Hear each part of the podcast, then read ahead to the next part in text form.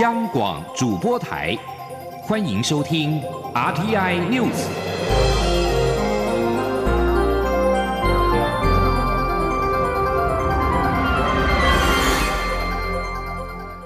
各位好，欢迎收听这节央广主播台提供给您的 RTI News，我是陈子华。美国总统大选计票持续进行，根据美国有线电视新闻网 CNN 的报道。民主党总统候选拜登在关键摇摆州乔治亚州领先共和党现总统川普的票数持续扩大，而目前差距来到了七千两百四十八票。乔治亚州估计已经完成了百分之九十九的计票，但是乔治亚州州务卿拉芬斯伯格在昨天表示，乔治亚州将重新计算总统大选选票。而根据 CNN 的预测，川普目前取得了两百一十三张的选举人票，拜登有两百五十三张。二零二零年美国大总统大选，只要候选人率先在全美五百三十八张选举人票当中拿下过半的两百七十张，就可以赢得总统宝座。而拜登在当地时间六号的晚上发表公开谈话，称已经迈向胜选，且已经和团队思考施政的脚步，并派美国民众能够团结。不过，拜登在演说当中仍未主动宣布胜选。另外，根据《纽约时报》指出，拜登加速政权交接计划。报道指出，拜登打算组成史上最多元的内阁，而第一批的高白宫高级官员名单最快可能会在下个礼拜宣布。今年五月，因为俗称武汉肺炎 （COVID-19） 疫情，被迫采取精简型会议的世界卫生大会 （WHA） 将在十月九号到十四号复会。台湾因为防疫得宜，获得了包括欧洲跨国议员的联署，以及世界医师会二度致函世界卫生组织秘书长谭德赛，支持台湾参与 WHA。外务部长陈时中表示，今年国际间支持的人比较多，这几天相信力道会越来越强。卫福部也会和外交部合作举办相关的论坛，增加台湾国际能见度。他说。我们当然非常谢谢哈，这外交部在他们做的努力。那今年在国际上各国的哈民间团体也好，或是我们国会的议员也好，对于这个相对的支持的哈人也比较多，好，那强度也比较强。像昨天我也看到，就我们自己的有有帮博流的卫卫生部长哈也有出来讲话，好，也感谢台湾在这段时间好对他们的一些协助跟合作。那我相信再过几天这力道也会越。来越强，那当然，我们这边也跟外交部也一起办一些相关的论坛，哈，希望能够加深国，嗯，就是我们自己的能见度，哈，让各国支持我们，觉得，好，他支持对的人呢。而同时，陈时中表示，在大会期间的任何动作以及何时推案最适合，外交部都会跟台湾理念相近的国家持续讨论。第七十三届医师节庆祝大会在今天举行。蔡英文总统特别出席，感谢所有医护人员的辛劳。总统表示，台湾的医师不止守护了国人健康，还协助台湾走向世界。政府将会持续改善医师的劳动条件跟职业环境，并且提升国内的医疗品质。记者陈国维的报道。医师节庆祝大会暨资深医师及医疗典范奖颁奖典礼在台北圆山大饭店盛大举行。蔡英文总统及行政院长苏贞昌陆续到场。蔡总统特别颁发防疫感谢状给全国医师代表，苏贞昌则在台上两度鞠躬，谢谢医护人员平日的付出。蔡总统表示，台湾的医师让台湾走向世界，使医疗外交一直是台湾的强项。他每次出访友邦时，一定会和派驻当地的医疗团交流。医疗团对于友邦的协助和付出，令他非常感动。今年我们有非常亮眼的防疫外交，也是因为我们有坚强的医疗卫生实力。那么这一次全球对抗疫情，包括我们世界医师会，也就是 WMA，以及亚太医师会联盟，也就是 CMAAO，都把台湾的防疫经验分享给世界各国来参考。总统提到，这是他上任以来第四次参加医师节大会。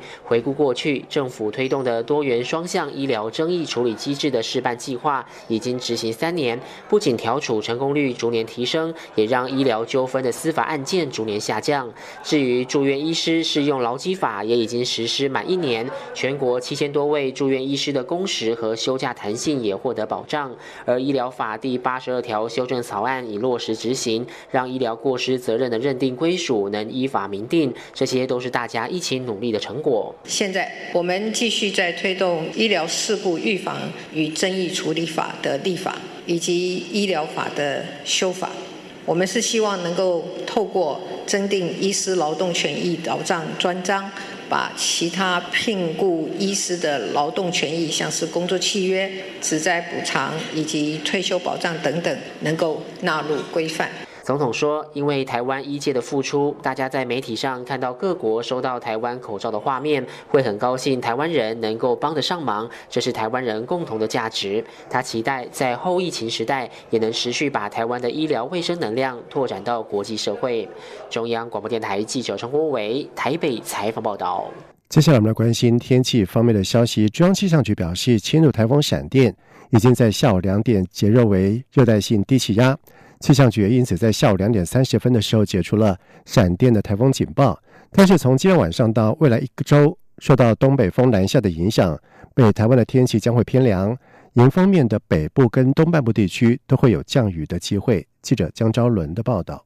随着闪电台风的暴风圈缩小以及强度持续减弱，气象局七号上午八点半宣示解除闪电台风的陆上警报。中午过后，闪电台风减弱为热带性低气压，对台湾海峡、巴士海峡及东沙岛海面的威胁已经解除。气象局因此在下午两点半解除海上台风警报。气象局预报中心科长林伯东说：“根据最新的观测资料，这个热带性低气压附近的海温以及大气的条件已经没有办法维持这个热带性低压维持在一个台风的强度，所以气象局在今天下午两点的时候将它减弱为热带性低气压。”因此，气象局在今天下午的两点半解除闪电台风的台风警报。气象局表示，受到热带性低气压外围环流影响，澎湖及台南地区仍有局部大雨发生的几率。但受到随之而来的东北风影响，七号晚间，基隆北海岸地区、大台北山区、宜兰地区容易有出现大雨的机会。未来一周，迎风面的北部与东半部也有降雨的机会，且东北风属于偏凉天气，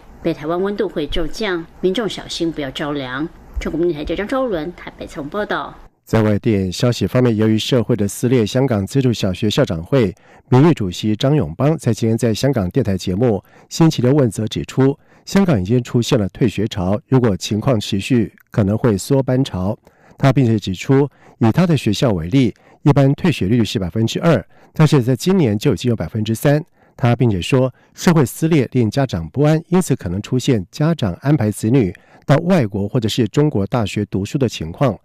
另外，湾仔区校长联合会主席戴德正则是表示，各区都有出现退学潮。他认为教育局要注意趋势，因为可能影响到学校招生的生态。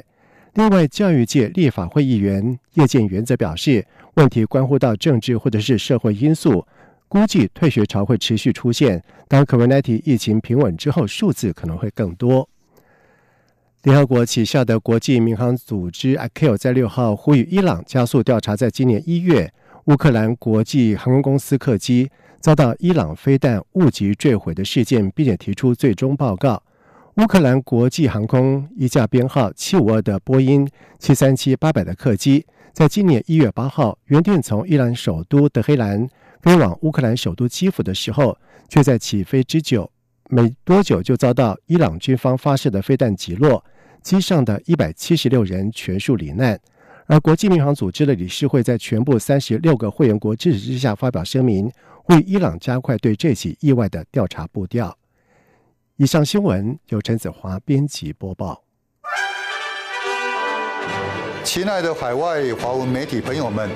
我是中华民国侨委员会委员长童振源。侨委会为鼓励海外华文媒体撰写有关台湾人在世界各地的努力与贡献，特别创设海外华文媒体报道大奖，规划平面、网络报道类、广播类两类各三个奖项。整件作品只要能展现海外华文报道的专业及深度，就有机会获得美金两千五百元的奖金。报名自即日起至十一月三十日止。相关资讯，请上侨委会官网或脸书专业查询。让我们一起汇聚全球侨胞能量，让世界看见台湾。这里是中央广播电台台湾之音。